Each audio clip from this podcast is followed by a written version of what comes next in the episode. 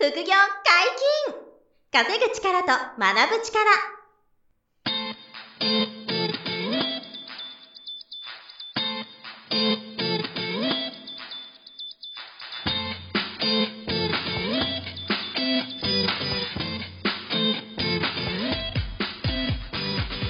この番組は稼げるようになりたいを叶える副業アカデミーの提供でお送りいたします。副業アカデミーはあなたが副業で稼げる状態になることにコミットしたスクール初級コースから上級コースまでさまざまなジャンルの副業ノウハウを学んでいただけます詳しくは副業アカデミーで検索くださいこんにちは、小林正宏です。山本博史です。よろしくお願いします。はい、よろしくお願いしま本日も野田さんと FX の話をします。よろしくお願いします。よろしくお願いします。す。お願いします。株の時にも聞いたんですけど、はい。そのファンダメンタル、イギリスのニュース、国の情勢を見たりとか、と、あとテクニカル、チャートが上がった下がったりでやる。でどれが、あのー野田さんは、私メインの戦い方だ私の場合はもうほぼ100%テクニカルですね。はいまあもちろんあの、ポンド円っていう取引、はい。通貨ペア取引してるんで、イギリスのその情勢というか今のニューホットトピックスとか気にしてますけど、あの自分のトレードの何か決定事項にはしないって感じです。あ今みんなこういうニュースで気にしてんだな、みたいな感じぐらいです。その、はい。イギリスがユーロ抜けるみたいな話が今そうですね、それが、ははい、EU 離脱の問題で揉めてますけど、はい。だからといって、じゃあ自分のトレードのルールになんか決定させるようなものかって言われたら、そうでもないよって感じです。そうなんですか。はなんか、いわゆる雇用統計とか、はいねそう、よく言いますよね、はい気にしてトレードするみたいなね。はいそういうのはなんか今月のイベントみたいなやつが出てきまあ、すよね。そうそうそう、よくありますよね。はいそれはあんまりこう、まあほとんど気に参しないです考程度ぐらいですか？あのー、なんでしょうね。あ、この日はこういうイベントとか、その、なんでしょう、偉い人が要人が発言するから動きやすいから、ちょっと注意しようぐらいで、その結果どうこうっていうのは考えてないんですよ。あの、占い師じゃないからまずわかんないしっていう。ほとんどそのチャートを見て、はい判断してます。線を引きながら考えてると。だから別に、まあ本当に経済とか、うん。政治経済、金融とかに、すごい精通してて読み取れるならいいですけど、別にそこまで自分は政治経済にけ精通してないんで、実際。だから気にしてもしょうがないと思ってるんで気にしてないです。だ気にしても、あの、しょうがないことに脳のもともと低いキャパシティ使ってもって感じなんで、だだったら考えなくていいんじゃないみたいな。十分やれますし、それで。はいまあ、それで勝ててるっていうね、ことが重要ですよね。はいうん別にファンダメンタル気にしてやるのも別にいいと思います。そういうのはスタンスとしてありなんで。はいただ私みたいな割とその1ヶ月の値動きを利用してトレードするよみたいなスタンスの人にとったら、あの政治経済とかの流れって反映するのほんと数年単位なんで、あのそんな先のことを考えてやってないっていう。数年単位を考えてやってる方は気にすればいいし、はい。あの、そんなに長期間考えてトレードしない場合は、今気にするべきことって値動きなんで、はい。今の値動きがどっちに行きたいのかとか、それとも横ばいのレンジなのかとか、そこだけ気にしてれば全然トレードできます。よく聞かれますけど、ニュースとかも見てないですし、見てますけど気にしてないですし、はいはい。ニュースサイトとかもどこがいいですかとか、全然気にしてないですし、日経新聞とかも別に前は読んでましたけど、全然当てにしてないですし、BBC の番組をイギリスでした BBC。はい。英語の勉強するために見てたっていうだけです。トレードにはほとんど気にしてないです気。にしない。気にしたところで自分には関係ないです。だってわかんないですもん、最終的に。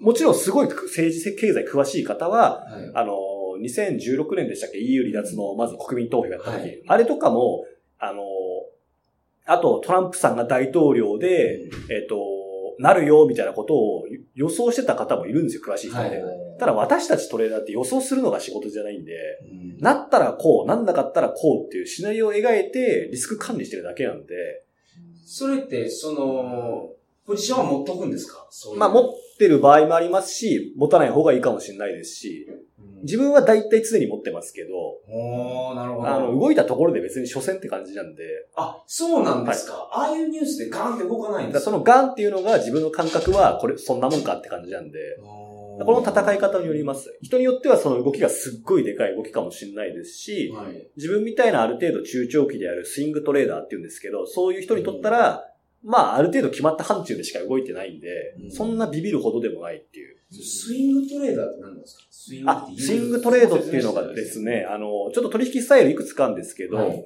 私みたいに今言ったその1ヶ月とか2ヶ月の値動き、大きい波を利用して値動きを稼ぐよっていう人がスイングトレーダーっていうんですね。スイング、この波。はい。で、あの、デイトレーダーとかやっぱ一般的に、あの、FX トレーダーっていうとそういうのをイメージするんですけどね、デイトレーダーは、あの、1日の中で取引完結させるスタイルですよね。例えばもう本当夕方から取引して1時間2時間の中で完結させるとか、はい。あの、日をまたいで、あの、ポジションを持つっていうんですけど、日をまたいでポジションを持たないっていうスタイルですね。まあ、それもそれで一つのあの、リスク管理です。はい。あの、見てない時わかんないから、ちゃんと完結させるみたいな。一番最悪なのが、スキャルピングです。スカルピング。ススキャルです、スキャル。スキャル？はい。スカルピングってなんかあの、髪の毛増やすやつかもしれない。あ、そこから来てます。あの、あそうなんですか？その、あの、いわゆる、そこを、あの、皮膚をもぎ取るってイメージなんですよ。それスキャルピングって言うんですよ。おー、そうなんですか、はいその通りなんですよはい。だから本当あれってプロとか、銀行トレーダーとか、やることなくて暇だから片手間でやるようなトレーダーなんですよ。基本は。ど、どういうトレードなんですか？本当秒単位です。秒単位？はい。とか、本当数分単位とか。はい。はい本当にじゃあ、もう、5秒後どうなってるかみたいなことを予測してとか、はい。あと1分後、2分後とか。はい。まあ、スキャルって言っても、10分単位とかやってる人もいるかもしれませんけど。でもそれでもあれですね、短いです。短いですね。だから、本当見てる今この瞬間みたいな。だ主戦場が、今目先の、あの、目の前で小さい戦場で傭兵たちがドンパチやってる中に自分も飛び込むみたいな感じですよね。スイングトレーダーはそういう傭兵たちが戦ってるのを丘の上から眺めて、あ、じゃあ自分の兵隊こ、今、こっちが有利だから行ってこいみたいな感覚で指示するみたいな。感覚も全然違います。すごい基本的なことを気づいたんですけど、株式の、そのなんか、あの、売ったり買ったりっては、い時間帯決まってるじゃないですか。あ、そうですね。朝9時から15時までとか。はい。FX は、あ、24時間。あ、そういうことですか。あの、週末の土日は相場って休んでますけど、はいあの、月曜から金曜までは基本24時間動いてます。それっていうのは海外のところだからというわけでもなくて、日本の証券会社でやっても24時間24時間やってます。取引できるんですか？はい。基本為替ってあの、例えば日本が、えっ、と、銀行マンが例えば9時から何時までかわかんないですけど、9時から、まあ、夕方とかまで出勤してたとしても、その後ロンドン、ロンドンの人たちって、こっちの夕方があっちの9時なんで朝。なるほ順番が入れ替わるだけなんで、はい銀行マンたちの仕事の。だからずーっと動いてます。ど。なんか、寝れなくなりません？なんないですよ。そこもだからですよね。はい多分勉強とく訓練とやり方パターンは多分ずっと見ちゃうっていうのを気をつけないと。まあもちろんそれはある時、勉強してる期間とかで誰しも経験すると思うんですけど、はい。あ、やっぱり、大体この範囲でしか動かないんだなっていうのがだんだん経験値進めるので、寝てても。はい。だからそんなにビビるような動きってそんな普段ないんですよ。なるほど。で、その動きでビビるってことは、単純に取引量がでかすぎるだけなんですよね。あははは。資金に対して。なるほど。だからそれを、じゃあもっと抑えればって言ったら、大体クリアする問題ばっかなんで、大体の方の共通点は少ない資金なのに取引量がでかすぎるっていうだけなので、なるほど。それをまあそうなると寝れなくなりますよね。なるほど私も過去やってましたし、はい。それをやめればいいだけなんで、おーでそれを私やめれるようになったのが資金実際飛ばしちゃったからやめられたんだけなんですけど、うんあやっぱり自分はそんなんやってても、あの、毎日プロ野球選手として2時間投手として登板するのを毎日やれって言われたらもう絶対不可能だと思うんで。そんな肩が燃えますね。はい。そうですよね。それ年間通して勝ち越せってそんなの相当難しいと。はい。だからまずそういう勝負の仕方をしちゃダメだよねっていうのが自分は資金飛ばして学んだんで、なるほど。だからもう1週間に1回ぐらい登板して、まあ、2、3点失点するかもしれないけど、チームが勝ってくれたらいいよね、ぐらいの感覚で、1週間に1回、あの、選手として登場するみたいな。これ勝負の仕方として、年間通して戦いやすいですよね。これもやっぱ勝負の仕方ですよねっていう。その、ポジションを取るっていうのは、まあ、買ってるか売ってるかっていう状態になってると思うんですけど、1ヶ月のうちにそのポジションを取ってるのっていうのは、どれぐらいなんですえー、っとですね、私の場合、1週間に本当1回、2回なんかやったり、どうかなんで、じゃあ本当にポイントで攻める感じなんですね。まあ、この辺に来たら、じゃあそろそろ準備しよう。あ、実際になったから買ったり売ったりしようっていうのが1週間のうち、本当1回、2回とか。はい。だからその目先の勝負を見てないんで、割とその、なんでしょう。割とやっぱ中長期の流れを気にしてますので、うんその中長期の流れが変わったりとか、きあの、変わるまでじゃ1ヶ月かかったりもしますし、はいあの、ちゃんと切り替わったら1ヶ月継続したらそのまま1ヶ月ついていくだけなんで、その大きい流れが今どうなってるかっていう確認を日々チェックしてるだけなんですよ。はいチェックの時間ってどれぐらいされるんですえーっと、私の場合ちょっと時間に融通が利く人間なので、はい携帯でちょこちょこ見れたりはしますけど、かはい。まあ、それでも朝9時前後、まず。で、昼休みぐらい、はい。で、一番大事なのが夕方のロンドン市場っていうロンドンの人たちが一番動かしてくるんでは、あ夕方ぐらい。はい。これちょっと夏時間、冬時間あって、4時か5時ってちょっと若干違ったりするんですけど、時期によって。今度やってるから、イギリスの市場がまあっていうのもありますし、まあそそこがやっぱ一番動きやすいっていうのもあるんですよね。だからその辺が一番夕方ぐらいチェックして、うんあとは夜の入浴勢が参加してくる10時前後とか。はい。まあ4、5回ぐらいでまあいいんじゃないかな。ええ場合によったら1日夜1回でもいいかもしれないですし、はいでそれでも全然できます。むしろあの気にしないようにそれぐらいの方がいいかもしれないです。それは本当副業に向いてますね。あの、そうしないとできないと思いますよ。株よりも、その、時間がね、夜、あの、その、なんですか、見見られたり動いたりするっていう意味ではね、副業に向いてるとは思ってるんですけどね。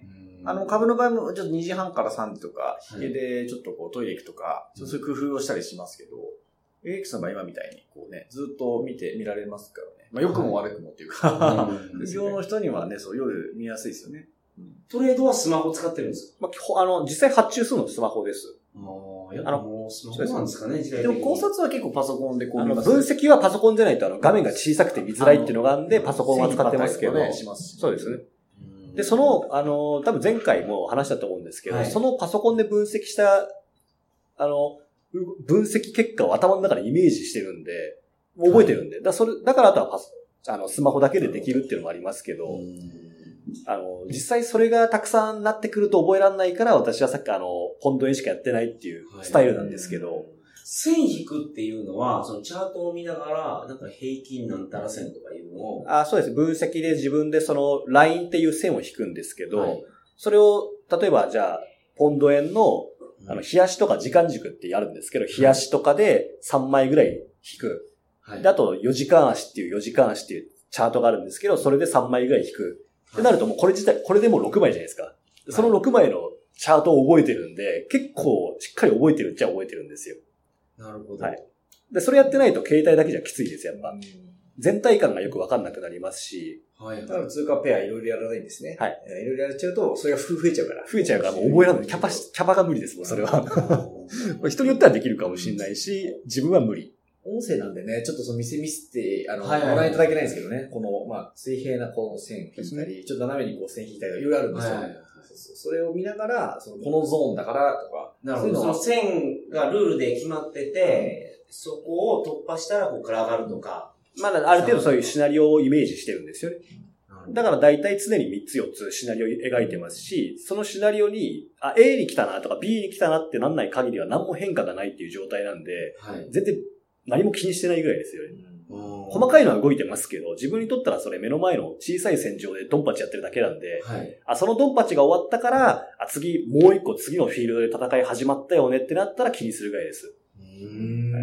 なるほど。だから例えば野球で言うと、一回表裏って気にしたら、その中でもたくさんいろいろあるじゃないですか。はい。じゃなくて、その日の今日の A チームと B チームの結果どうだったかなを気にしてるぐらいの人なんで、はい。細かい一回の表の一球一球とか気にしてないよって感じです。さっきのデイトレスキャルやる方はそれ気にしてるみたいな。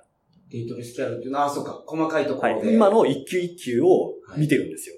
うん、でも自分みたいなタイプは、もう一試合終わった今日の結果どうでしたみたいな。はいはい。あ、今日は A が勝ったんだとか、うんあ、明日は B が勝つかなとか。戦い方がもう全然違うんですよね。なるほど。はいだからそういう人が一球一球を投手と投げる球気にしてないの分かりますよね。はいはい。で、全然関係ないっちゃ関係ないんで、自分にとったら。なるほど。細かいヒットとかホームラン出るかもしれないですけど、はいまあ結局出っていう感じなんで、ホームラン打ってもその A が A チーム勝ってなかったら意味ないじゃないですか。はい。細かいいろいろあった中で A チーム勝ちましたよっていう事実が大事なんで、うんそこを見てるんですよね。そのルール決めっていうのは、やっぱその、デモトレルトとかでみんなやったらいいんですまあそうですね。やっぱ実際やってみないと分かんないんで、かはい。結局、例えばじゃあこういうルールがあるよ、これでやってくださいって言われても10人いても誰も守れないんで、多分最初。守れる人ってよほどなんか過去の経験で訓練できてる人なんで、他のスポーツとか勉強とかで。はいはい。大体の人はルールなんか守れませんし、余計なことしますから、それをできるように、ああ、こうしときゃよかったっていうのを何回も何回も経験して落とし込んでいくんですよね。で、その中で微妙な差って出ますし、やっぱ、あ、自分はこっちの方がやりやすいなとか、自分は損切りもっとでかく取っても多分大丈夫だなとか、あ、自分はビビっちゃうからもっと小さくしなきゃダメだとか、もうそれはもう自分で見つけるしかないんですよね。なるほど。だそれはもう答えないっていつも言ってますけど、答えなんかないんで、はい。何でもいいと思うんですよ。やりやすいように、やり方で。そうか、これもだから自分なりのルールにカスタマイズするってそうですね。はい。それはもう自分で見つけるしかないです。一般論とか自分ならって言えますけど、はいはい。あの、人によって違うんで、やっぱ。なるほだから、あれなんですよね、その副業アカデミーの FX のゴールでは、はいまあこういうふうな話の中で、みんながこう自分で分析して、ど。はで結構アウトプットするんですよね。そうですね。自皆さんすごいですね。こう見てますはいこの市場、こう見てますけど、こう思って、こうなったら損切りしますとか、うまくこんだけ取れましたとかっていうのを常にみんな情報、配信、アウトプットして、はい。で、こうみんなで意見交換したり、皆さんがアドバイスする中で、なんか自分のそのトレードの形がこうちょっとずつ固まっていくというか、そそんな感じですねなるほど。ですね。まあ最初はわかんないんで人の見て、あ、この人はこういう感じの人だからこうやってんだなっていうのを読み取れればいいんですよ。あ、この人がこうやってる。だから自分もそうしなきゃっていうわけじゃないんで。結構みんな違うんですよね。全然違いますよそういう見方なんですね。勉強になりますみたいな。はい生徒さん同士がこう、やりとりするんですよ。へだからそれはそれでその人の中ではそういう見方は正解ですし、でも自分にとっては違うかもしれないし、これが読み取れるのが一番やっぱ勉強としてはいいんですよね。うんはいどどちらにせよ、まあ自分なりのルールを作って、勝てるルールに落とし込むまでは、やらない方がいいですよね。まあリアルマネー使っても勝てないでしょうね。はいうんいわゆる自分の、あの、行動の再現性があやふやなんで、はい。まあ、大体こういう状況なら自分はこうするよね、高確率で。で、この時はこうするよねって自分で分かってるようにやっても、リアルマネー使っても絶対勝てないです。あの、勝っても勝っちゃったりになるんで。その、聞いててですよね、そうやって他の生徒さんが言ってる。はい。それ見てて、うん、これはどうなんやろうって思ったりとかもある、ありますか？まあ全然最初はそれは当然みんな慣れてない、最初は慣れてないからそれはそうですし。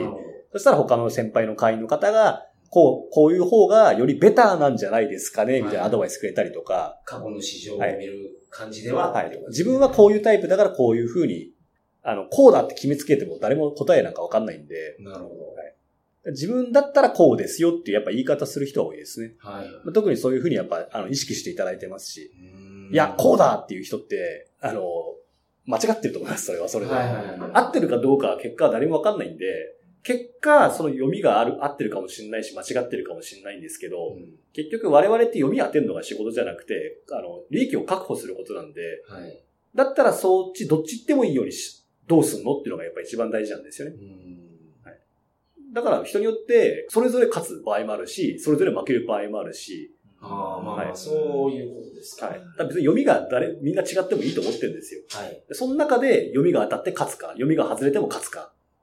読みが外れても勝つ。はい。一番いいのはそっちですよ。読みが外れても勝てるようにするっていう。そんなこと可能なんですか？全然できますよ。で自分なんかも、1ヶ月やってトレード例えば15回やったとして、半分は読みなんか当たってないですもん。はい。でもやっぱ利益にするっていう方に特化してるから、じゃあどうやったらそういう風になれるかっていうのを考えてるんですよね。基本読みなんか当たんないと思ってるんで。でも上がるか下がるかを読むんですよね。はい。それが外れても勝てるんですか？できます、できます。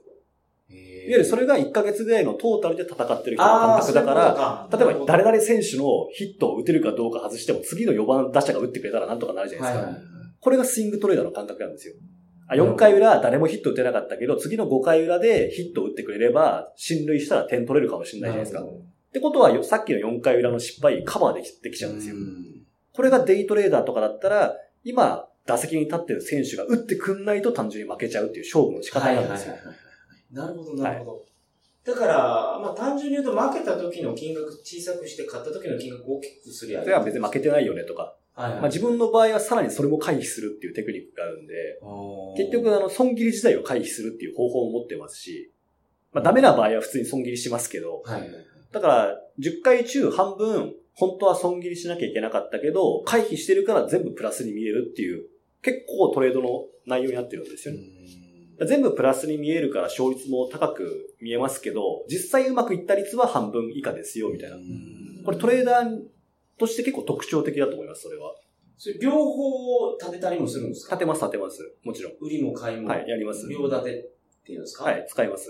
あただ一般的な両立ての仕方とはちょっと違うと思いますけど、これもやっぱ自分だったらっていうのを考えた結果そういう風になったので、一般的な両立てってどういう方法なんです一般的私わかんないですでもね、場合によっちゃいますけどねなんか、あの、横ばいの上で売っといて、はい横ばいの下で買うっていうのは、まあ、こう株の方とかではよくはい狙って、あの、どっちも取るし、はいどっち転がっても大丈夫なようにするっていうのをやるんですよね。で、なんかその、傾向が見え出したらどっちかをやめるってことですまあ、切るか、それか、上手に両方ともプラスで終えていくケースもありますけどね。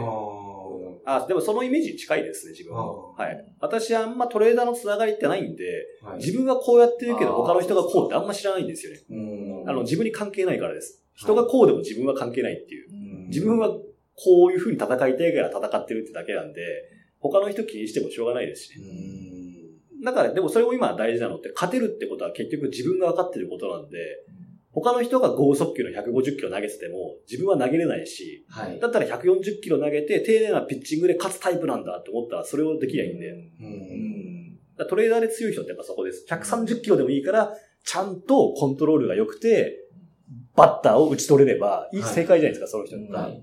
お互いその自分にとって何がやりやすいかって分かってれば、うん何でもいいって言ったのはそういう理由です。で私のやってることも一般的じゃないかもしれないけど、はい別にそれは自分だからやってるってだけなんで。あただ考え方とか原理原則は共通してるから、そこだけ外れてなかったら OK だよね、みたいな。はい。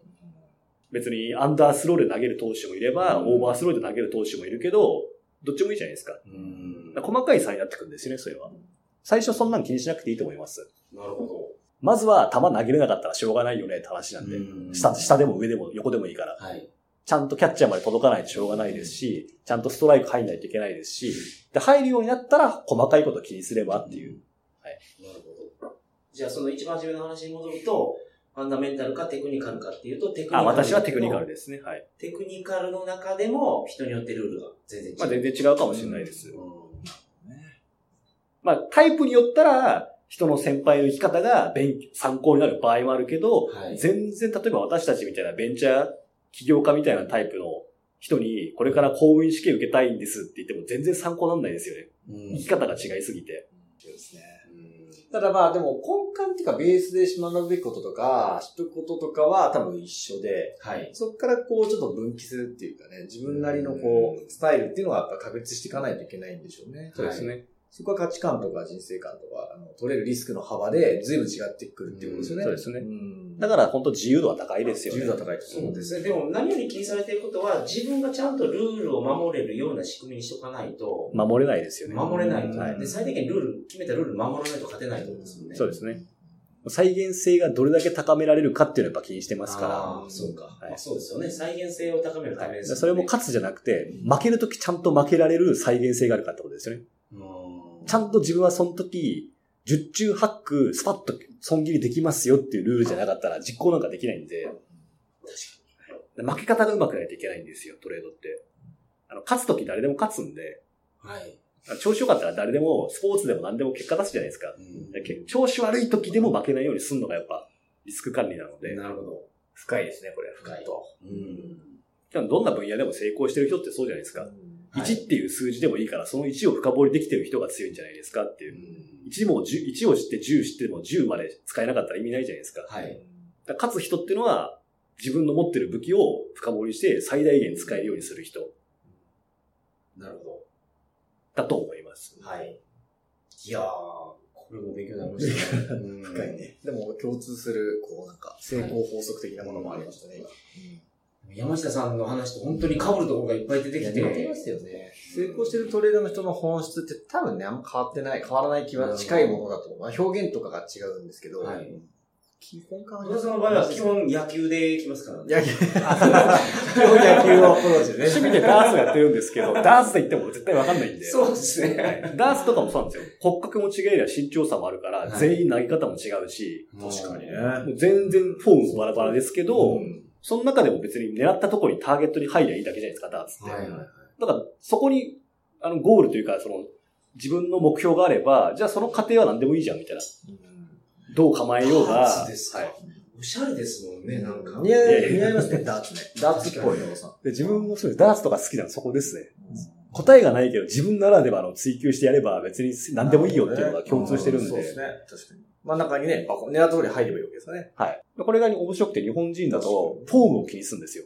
あ、でもそうかも。うんそうかもしれない。型から入ります。もちろん最初型がないと派生はしないんですけど、うんあの、みんな同じなんですよ、基本投げ方。ちょっと野茂秀夫みたいなアンダースローでもいいんですノーヒデオあトルネード投法ですね。か野茂秀ノ夫モヒデオは違う。ごめんなさい、アンダースローじゃなかったです。えっと、アンダースローといえば里中ですけど、ドカベンで言ったら。でも別にそう、今言った野球とかダーツも一緒で、はい。最終的に、あの、狙ったとこに入ればいい。うん。って分かってれば、後の過程は別にそれぞれ違っていいんで、結果的にフォームも違ってもいいし、はい。立ち方のスタンス違ってもいいし、だ何でもいいんですよ。うん。だ答えを求める傾向にある方っていうのは、こういう答えのない世界は弱いですよね。うん。私たちってやっぱ1たす1は2っていう教育しか教わんないんで、そうか、答えがない世界なんはい。ですね。とりあえず何でもいいから2っていう数字作れって言われたら弱くなんですよ。うん何でもいいんです。1たす1でも2たす0でもいいから2っていう数字が作れたらはい OK じゃないですか。はい。トレードってそっちの世界です、やっぱ。なるほど2っていう数字が作れたらプラスが作れるよって分かってたら、うんどうその2を作るかっていうのを逆算してやっていかないといけないんで、それが 2×1 でも、2割1でも、何でもいいから作れればいいんですよ。それを1たす1ですよねって聞いてくる方は弱いです。なるほど。あの、それしかできないですし、ごい陥りがちですね。今答えがないんでね、為替。だから楽しいんだよって思える人は強いですけどね。あだから面白いんだみたいな。ニュースも大変便利はいありがとうございます。副業解禁稼ぐ力と学ぶ力、そろそろお別れの時間です。お相手は小林正宏と。野田翔吾と、山本博史でした。それではまた来週。さよなら。さよなら。